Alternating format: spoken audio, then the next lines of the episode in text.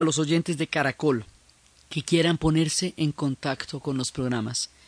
Llamar al 268-6797, 268-6797 o al correo director arroba casa de la historia punto com o info arroba casa de la historia punto com o a las redes sociales o al Twitter. Hoy vamos a ver lo que es la historia de Europa del Este durante la Segunda Guerra Mundial, uno de los que les tocó la peor parte.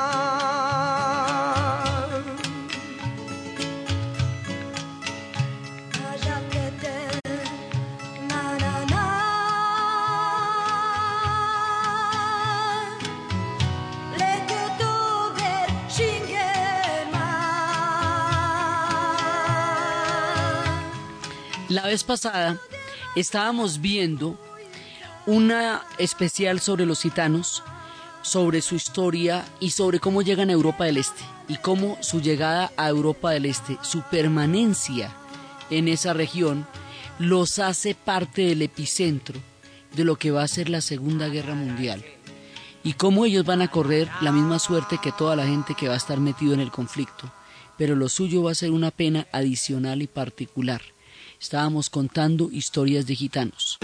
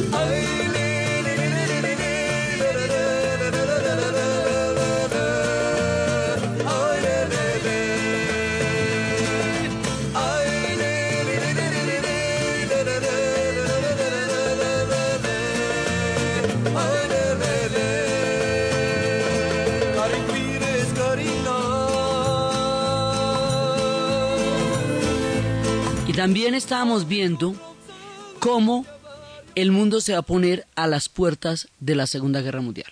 Entonces estábamos viendo todo el tema del avance de Alemania.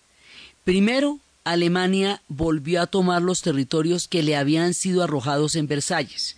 Entonces se volvió a hacer a la región del Sarre y a los territorios que, que le habían quitado. Luego, Alemania se anexó a Austria por plebiscito. Habíamos visto que había habido una guerra civil del movimiento obrero, pero que el movimiento obrero lo había perdido. Así que la mayoría de la población ganó por plebiscito anexarse al Tercer Reich por una cosa que se llama la fidelidad nivelunga. Ellos son ambos pueblos de las Valquirias. Y es un proyecto germano, fundamentalmente, el que está desarrollando el Tercer Reich. Se llama el Tercer Reich porque el primer Reich fueron los germanos asentados a las orillas del Imperio Romano, porque el segundo Reich es la unificación de Alemania como Estado nacional, la de 1878 con los tres anillos del ángel. Y este se llama el Tercer Reich, porque resucita los reinos germanos. Este es un proyecto germano. Y en eso caben los austriacos. Y los austriacos a su vez tienen una profunda nostalgia de imperio que se les disolvió en el Tratado de Versalles y quedaron eh, pedacitos de lo que era el imperio convertidos en nuevos estados. Entonces los austriacos tienen un sueño imperial que coincide con las expectativas de expansión del Tercer Reich, porque finalmente el imperio antes eran los austriacos y también son germanos, así que clasifican en el club de los de los arios y en el club de los de, de todo este proyecto germano. Entonces ahí va Austria. Entonces el, el tema ahora es que Hitler sigue avanzando. Y habíamos visto la vez pasada cómo Inglaterra primero no quería la guerra. Y segundo consideraba que había cometido un grave error por omisión el haber permitido que Alemania fuera despedazada y tratada con la ignominia con que fue tratada a finales de la Primera Guerra Mundial, sin que eso haya sido el resultado del campo de batalla, sino del Tratado de Versalles. Entonces quería, había un cierto síndrome de querer reparar de alguna manera lo que habían hecho con Alemania, porque consideraban que era profundamente injusta, pero hemos hablado aquí y muchas otras veces que esta Alemania que está resurgiendo no es la Alemania prusiana, ni es la Alemania del honor de las épocas del Kaiser, sino es una cosa inédita, que la humanidad no ha visto y que no tenía manera de prever. Normalmente uno analiza la historia con la información que tiene a posteriori, ahora, pero la gente actúa en la historia con la información que tiene en el momento en que pasa. Entonces, en ese momento, entender que el nazismo y el fascismo eran doctrinas de semejante totalitarismo que iban a asumir al mundo en una guerra de proporciones inigualables y que lo iban a hacer porque ese era el proyecto y que el objetivo era el exterminio de la raza judía y de la raza gitana y la servidumbre de los eslavos y la conquista de toda Europa, eso no había quien pudiera prever semejante maniobra en el momento en que Hitler avanzaba paso a paso.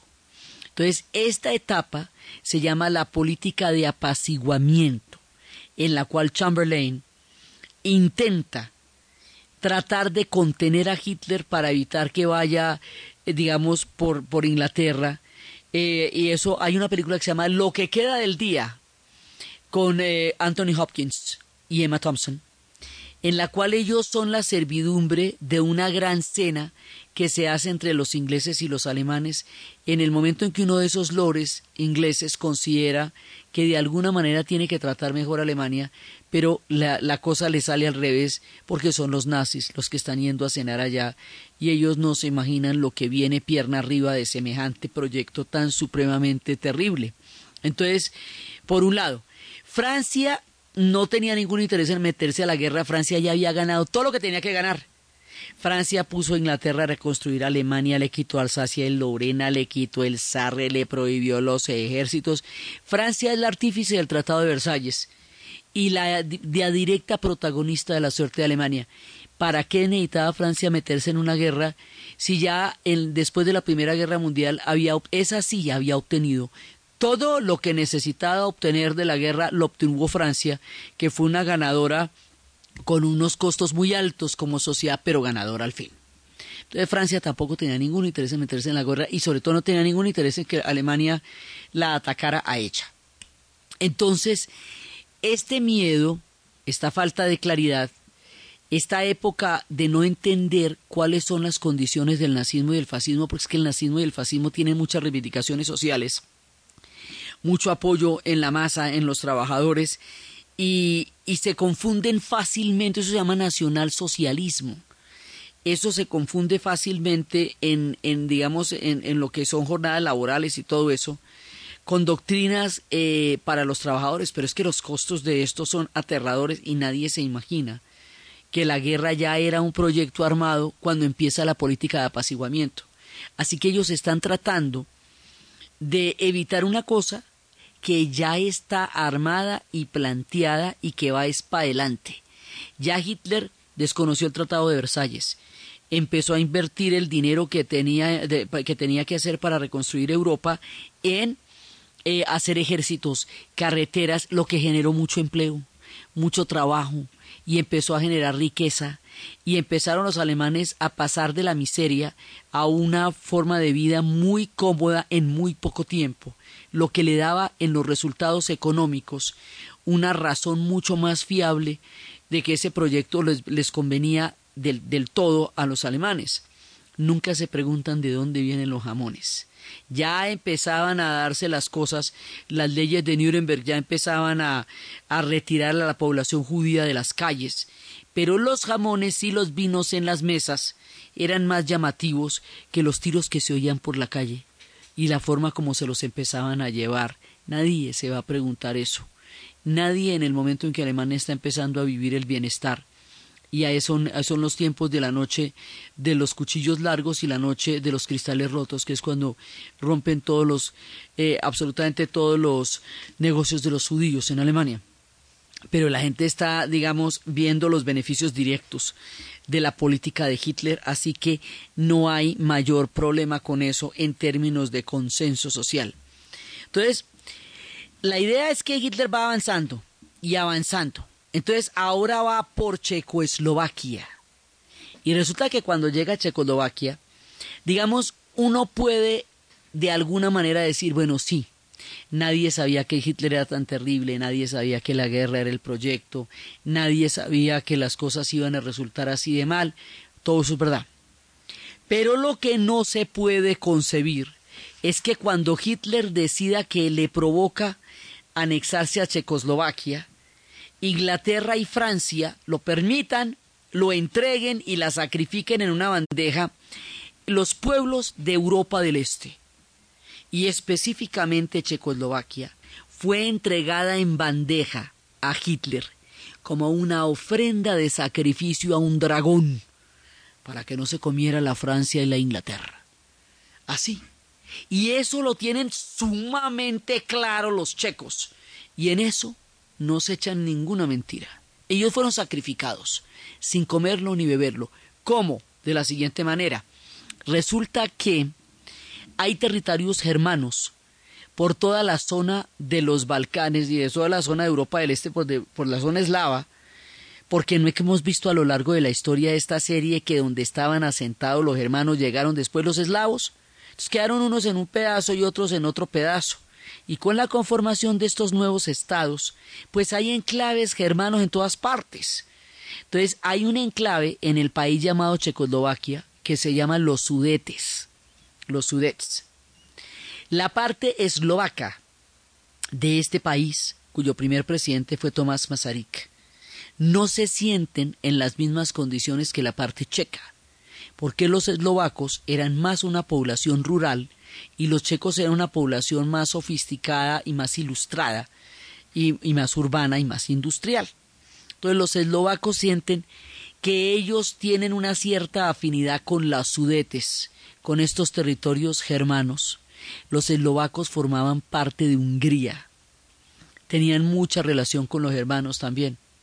Entonces, una parte de los eslovacos va a creer en el proyecto de los nazis como un proyecto que los puede favorecer a ellos y fortalecer frente a esa sensación que tienen de que tienen menos eh, importancia dentro del nuevo país que los checos.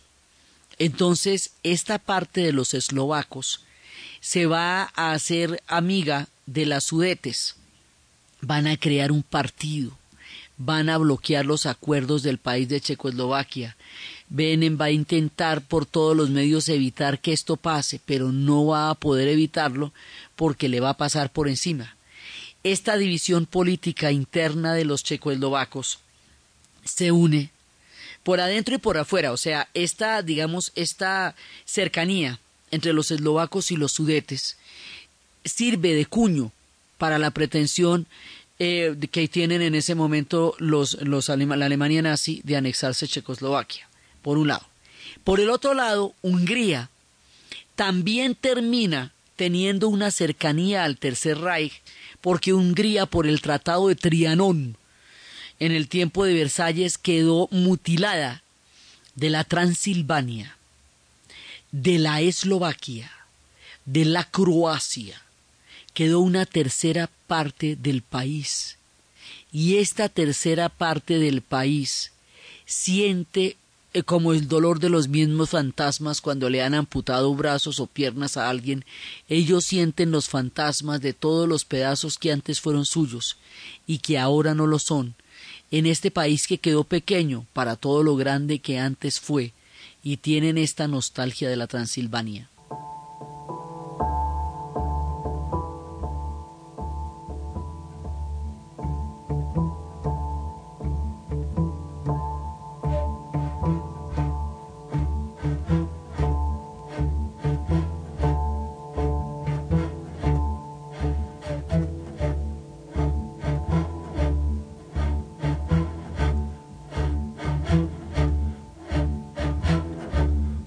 Zöld az erdő, zöld a hegy is,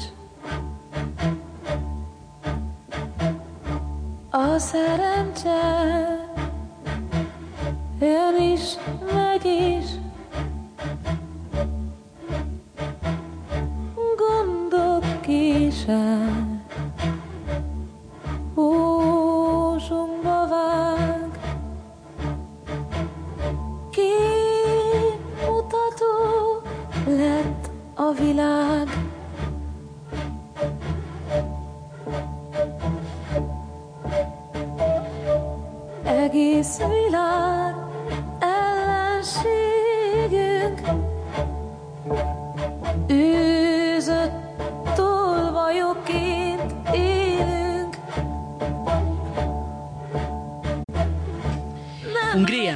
se siente derrotada de la guerra y tiene un presidente conservador que se llama Miklos Horthy. Miklos no es fascista, pero sí siente el dolor de la tremenda mutilación del país. Y él logra modernizar el país y lo logra consolidar y modernizar la estructura social y de alguna manera, o sea, eh, o sea, trata de lograr resolver problemas inmensos, pero no logra resolverlos. Y no logra ponerle resistencia a la expansión de Hitler, que también va por Hungría.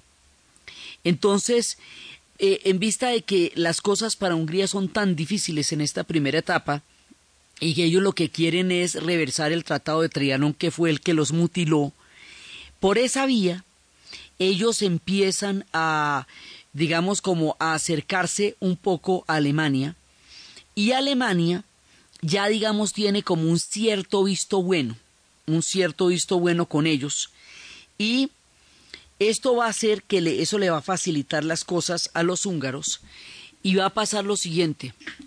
Finalmente, Hitler pide Checoslovaquia como precio. Entonces va a partirla. ¿Se acuerda que eso era Silesia, Bohemia, Moravia, un pedazo de Rutenia y ahora Eslovaquia? Entonces, Eslovaquia, Rutenia y Moravia la van a compartir con los húngaros, sobre todo Rutenia y Moravia. Va a quedar para los húngaros, o sea, a los húngaros les dan un pedacito, que de todas maneras sirve como cuota inicial de la promesa de volver a tener la gran Hungría que habían perdido, lo que facilita que Hungría de una u otra manera esté de acuerdo con ese reparto y lo facilite, por un lado. Por el otro lado, el tema de los eslovacos con los sudetes pues eh, allá en el camino. Y por el otro lado, la, digamos, la actitud eh, tan profundamente, eh, digamos, utilitaria y despectiva e injusta de parte de Inglaterra y Francia, de sacrificar a los, a, a los checoslovacos como si fueran un pedazo de carne para darle al tigre para que no se lo coma usted, como una princesa para el dragón hacen que los checoslovacos vayan a quedar repartidos en el 37. ¡Repartidos! ¿Qué quiere decir una repartición de esas? Quiere decir que en una conferencia se pactó que a un país lo rompieran, que ya lo habían roto, ¿se acuerdan ustedes? Y que al otro día por la mañana las tropas nazis van a entrar a Praga común y corriente porque se aprobó el día anterior la repartición de Checoslovaquia. Pero además van a sacar una postal la más degradante y ofensiva, que es el mapa de Checoslovaquia floreado, abierto, con, eh, con una foto del ejército nazi, del alto mando, desfilando por las calles de Praga. Es la cosa más humillante que ustedes se pueden imaginar. Allá hay nomenclatura azul y, y roja. Hay quienes dicen que la nomenclatura azul la pusieron los alemanes para, digamos, renumerar la ciudad de Praga una vez que entraron allá. Entonces Praga va a caer bajo el Tercer Reich por obra de un reparto que acordaron las potencias y que le daba un beneficio a Hungría y que le permitía a Hitler seguir avanzando hacia el este de una manera expedita. Mientras el mundo miraba qué iba a pasar, el hombre iba madrugando, iba ganando todo este tipo de territorios y Checoslovaquia una vez más y después de todo el problema que tuvieron para convertirse en Estado Nacional, y después de todos los sueños de nación que albergaron, y habiendo tenido los checos una era de prosperidad, de industrialización, de florecimiento cultural, de cubismo, de surrealismo, de intelectuales importantes y poderosos, de toda una, o sea, ellos alcanzaron a ser. En esos veinte años florecieron, en esos 20 años dieron muestras de ser una gran nación y les pasa una cosa muy parecida a la guerra de los 30 años. Bohemia era uno de los estados más importantes y más florecientes de Europa antes de que la guerra de los 30 años, se acuerdan la época de los Habsburgos, son los que van a salir ganadores, esa guerra de los 30 años que va de 1618 a 1638 y termina con Bohemia acabada y arruinada. Bueno, pues ellos aquí estaban hechos unos lulos, iban a quedar repartidos, y como no tenían ningún ejército, no tenían con qué enfrentar una invasión nazi, y de esa manera, así, de esta forma tan terrible, eh, Checoslovaquia es sacrificada al Tercer Reich.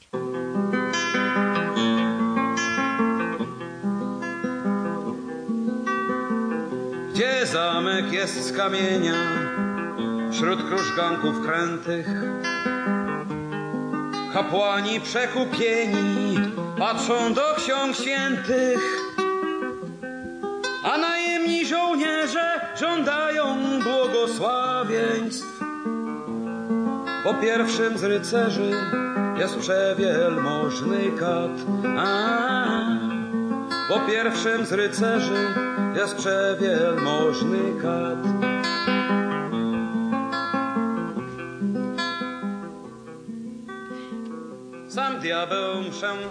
Vamos a una pausa comercial. przepasane strykiem. Klęczące tłumy zbawia hostią z arsienikiem.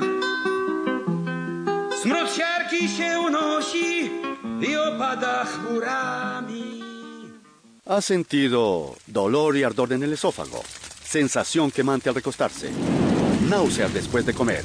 Entonces usted sufre de reflujo.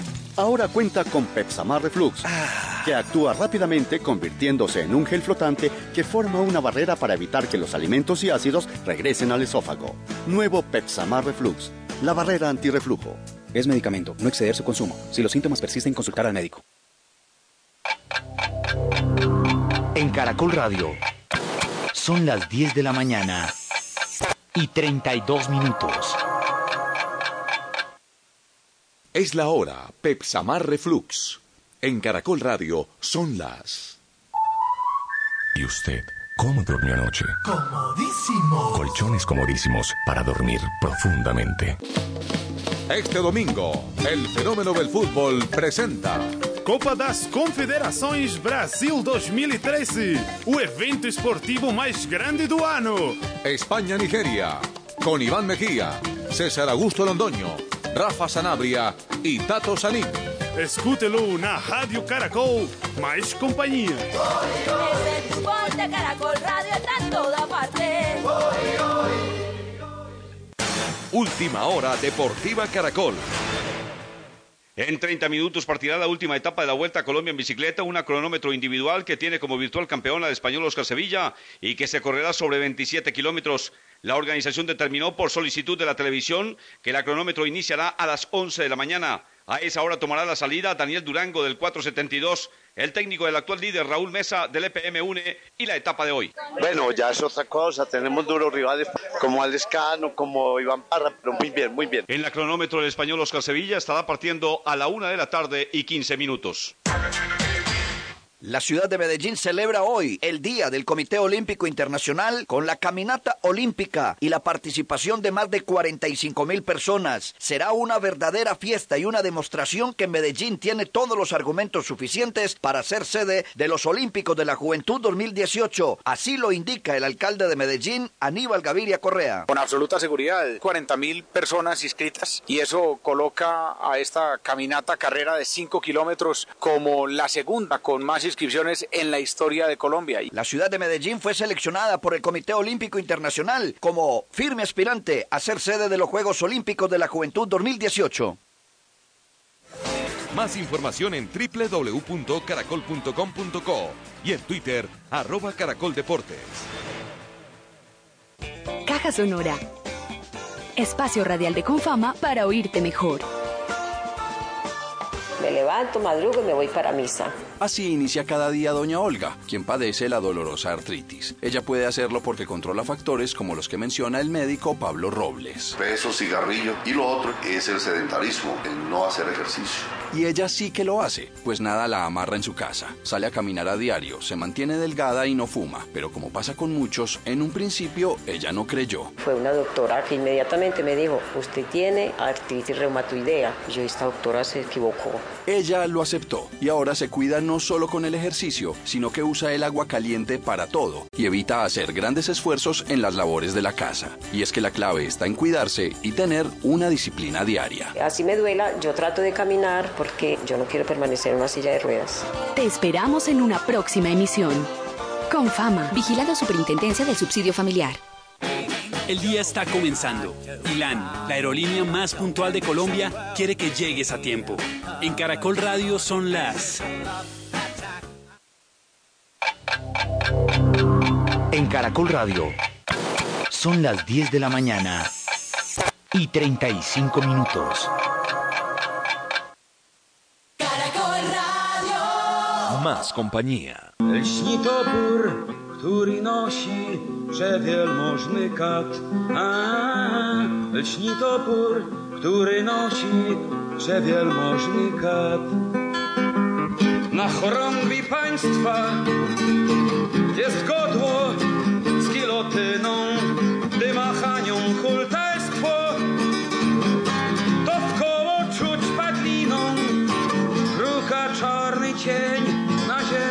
Checoslovaquia queda repartida.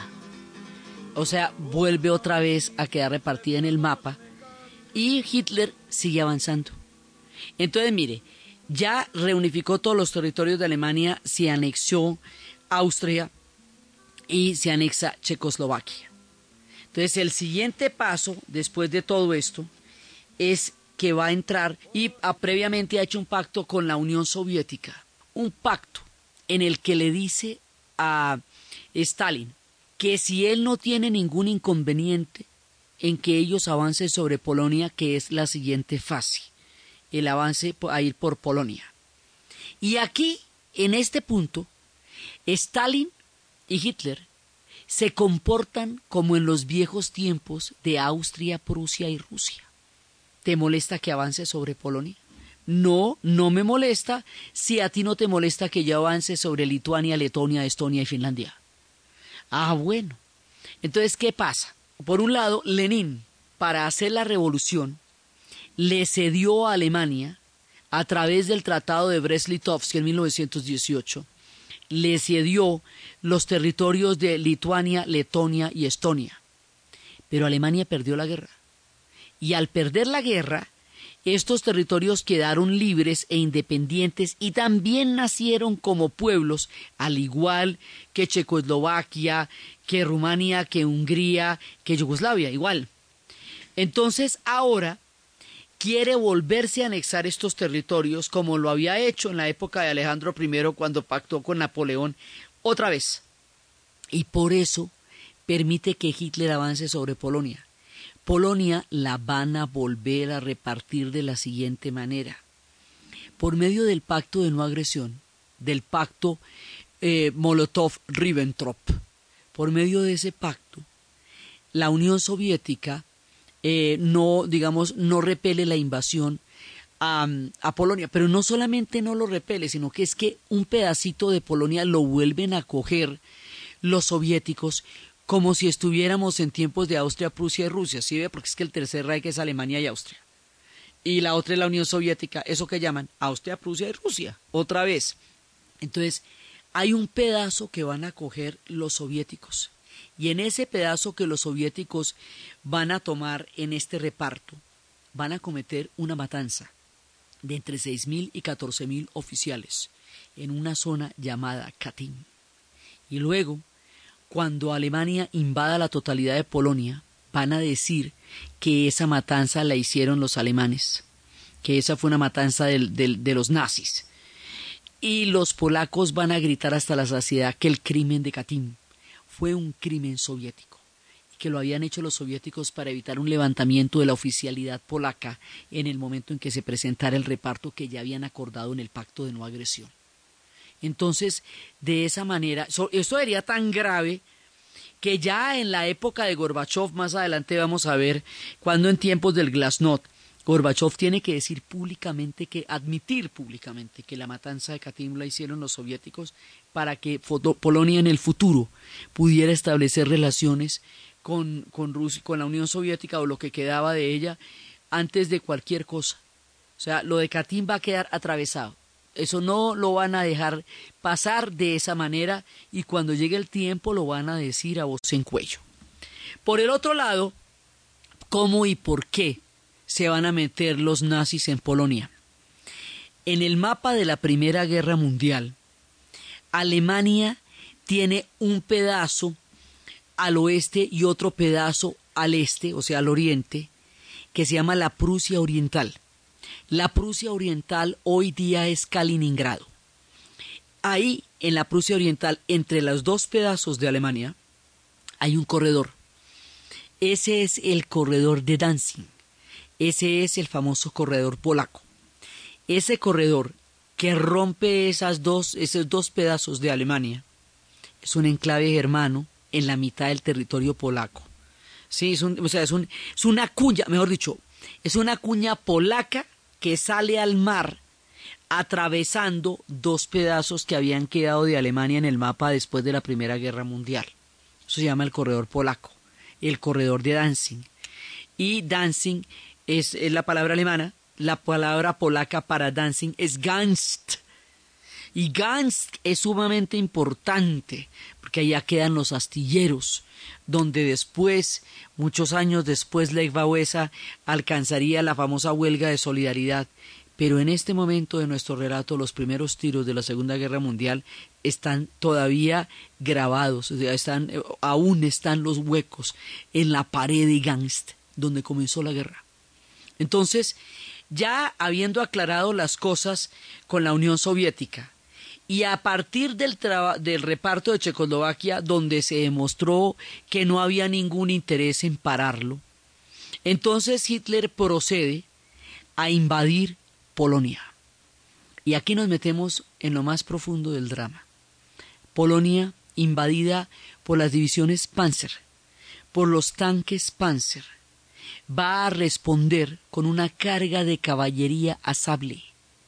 Y los polacos a caballo con sus sables, van a enfrentarse a los tanques de los nazis que les van a pasar por encima y los van a aplastar.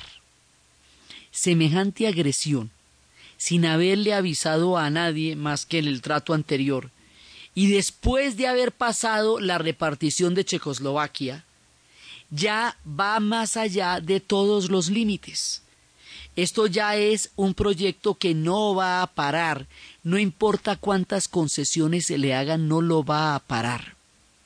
Y en ese momento les dicen, si a las once de la mañana ustedes no han retirado las tropas de Polonia, Inglaterra entrará en guerra con Alemania. A las once de la mañana, cuando se cumple la fecha y la hora, los tanques nazis no han salido de Polonia porque la idea es avanzar, no retirarse, motivo por el cual Chamberlain va a tener que anunciar, muy a su pesar, porque el pacto de Múnich, la política de apaciguamiento, todo lo que él intentó hacer para evitar que estallara esa guerra había llegado al más rotundo fracaso por un factor que no podía prever nadie y era la naturaleza del Tercer Reich, que como era inédito en la historia, nadie sabía que se estaba enfrentando. El único que lo sabía, el único que lo tenía claro, era Winston Churchill, porque Winston Churchill eh, tenía toda la desconfianza de Hitler y sabía que detrás de su, de su diplomacia aparentemente encaminada a llevar acuerdos, lo que estaba era preparando una política de guerra en ese momento.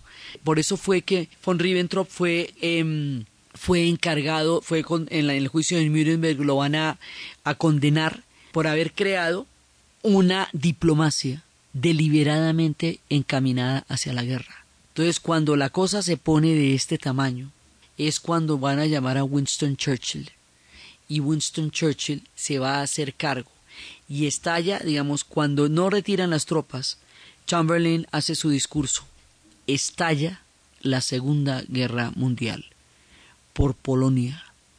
Pero a pesar de lo duro que fue esto, y a pesar de la irada reacción de la Gran Bretaña, y a pesar de que la guerra ya oficialmente comenzó, nadie le va a ir a dar la mano a los polacos.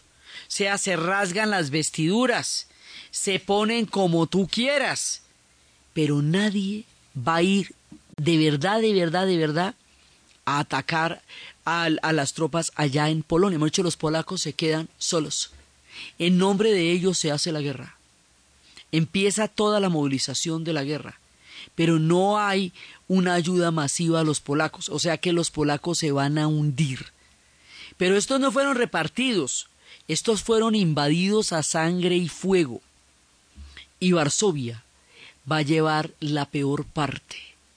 Y una vez más, y de nuevo, y después de tantos años de sufrimiento, Polonia va a ser invadida. Y una vez más la van a atacar, pero este será el ataque más terrible que tenga Polonia en toda su historia. A pesar de las cosas tan graves que ha vivido, esta es la más grave de todas, cuanto le hayan pasado a Polonia hasta el momento del relato.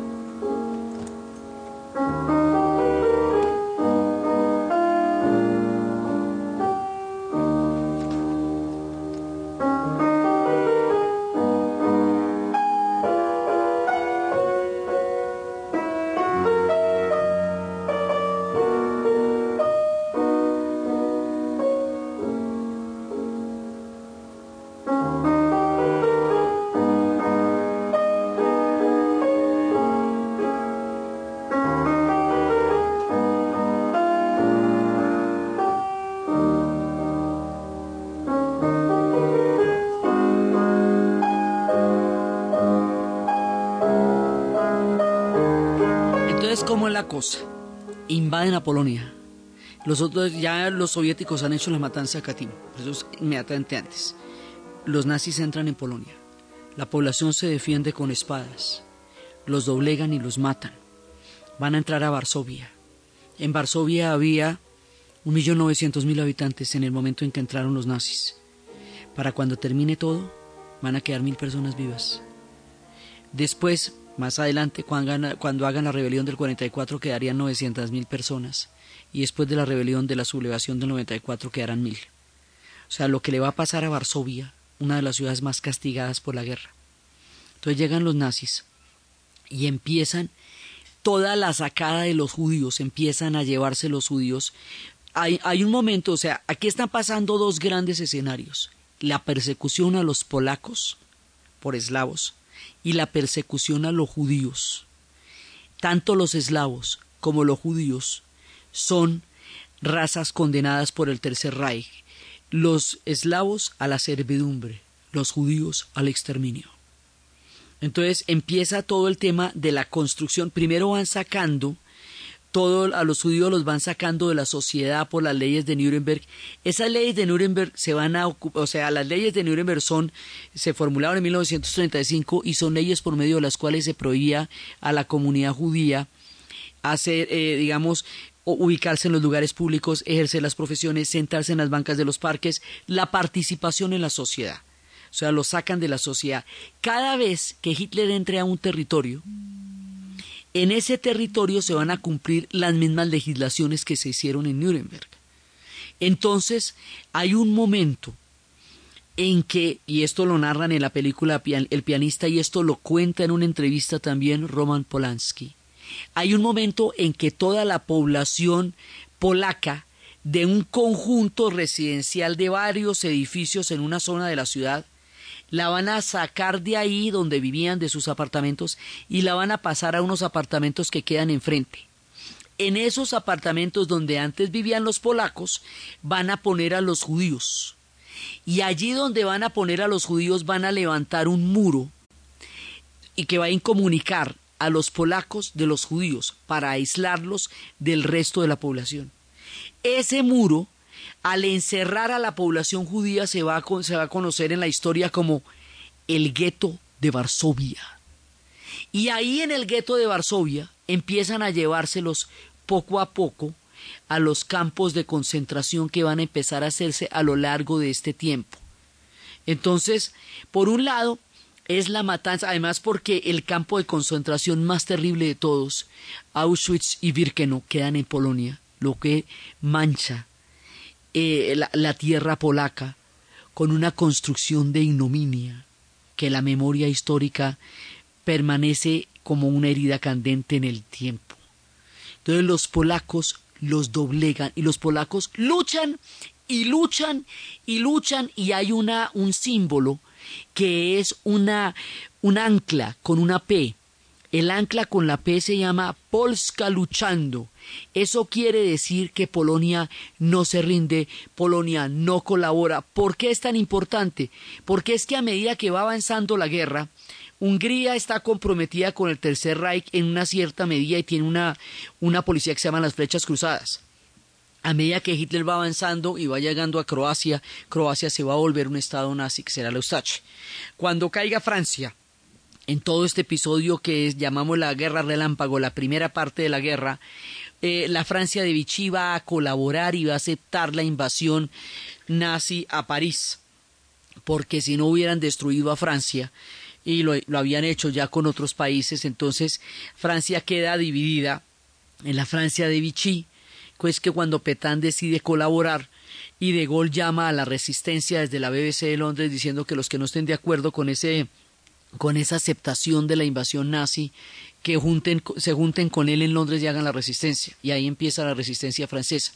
Mientras están invadiendo a toda Europa, como nuestro relato es en Europa del Este, es donde vamos a concentrar la mirada, porque todo lo demás eh, nos interesa en la medida que nos explique la historia de estos tres pueblos.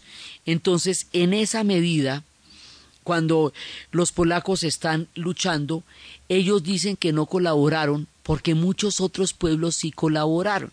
Entonces los únicos que no tuvieron ningún grado de colaboración con los nazis, de ninguna manera, bajo ninguna circunstancia, fueron los polacos.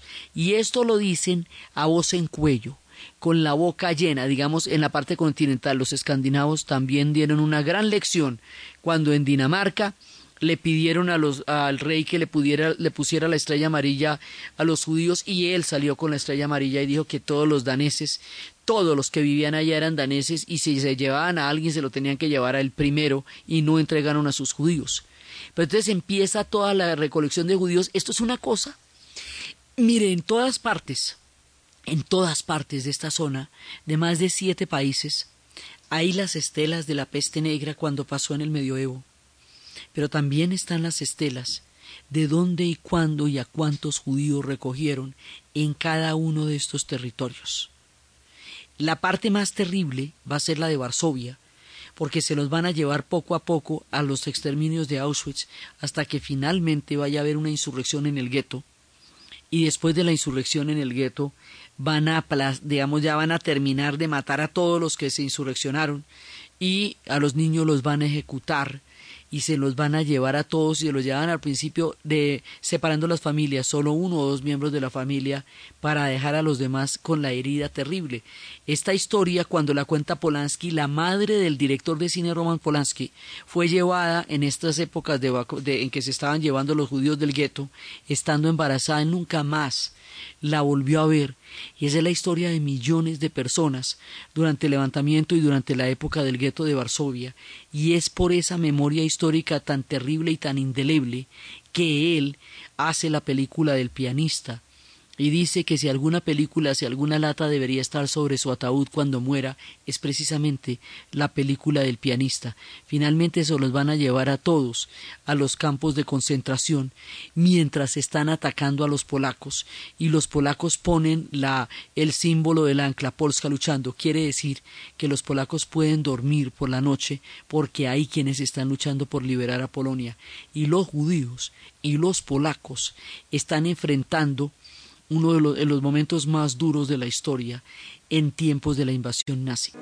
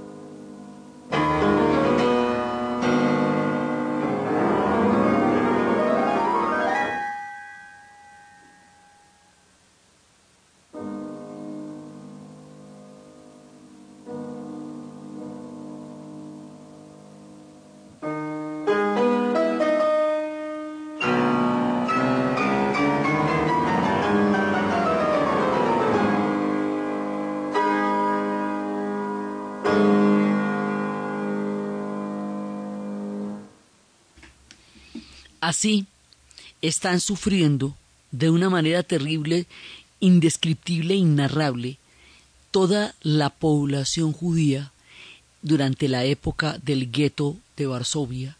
Hay un libro, Mila 18, de León Uris. Historias, muchísimas historias se han hecho sobre el gueto, desde las mentiras de Jacob hasta el pianista, que es la más dramática de todas. Miles de episodios han contado lo que pasó en el gueto de Varsovia. Cracovia, por el otro lado, la preciosa, la divina, la ciudad maravillosa, Cracovia es hermosísima, de una belleza rara y descomunal, con un barroco particular que hacen los, los cracovianos en una ciudad que es una de las joyas, de los tesoros, rivaliza con la belleza de cualquiera de las más bonitas ciudades de Europa. Cracovia no fue destruida, porque en alguna parte tenían que asentarse los nazis. O sea, usted no puede volar todo hasta el asiento donde está porque entonces no tiene cómo salir de ahí. Entonces a ella la van a respetar y allá van a tener los cuarteles generales y a una hora y media de Cracovia está el campo de concentración de Auschwitz y Birkenau, que eso es el horror. Entonces, hay una historia dentro de la historia, la historia de los judíos, pero la historia de los judíos está sucediendo dentro de la historia de los polacos. Y la historia de los polacos es terriblemente dramática, porque para 1944 los polacos van a hacer una insurrección de unas proporciones históricas increíbles. Se le conocerá como la sublevación de Varsovia, y es un acto último de dignidad descomunal que hacen los habitantes de Varsovia gastando el último aliento de vida, el último pedacito de cuero, cuando ya han sido tan profundamente diezmados y castigados. La historia de esa sublevación y lo que eso significa en el corazón del pueblo polaco es lo que vamos a ver en el siguiente programa. Entonces, desde los espacios de estos pueblos en los días de la guerra, en los días más duros, desde el gueto de Varsovia, desde la carga ligera de sables de los polacos, desde el mundo aterrado, pero sacrificando ante el fuego de los dragones de la guerra a los pueblos de la Europa del Este, en la narración de Ana Uribe, en la producción Jesse Rodríguez. Y para ustedes, feliz fin de semana.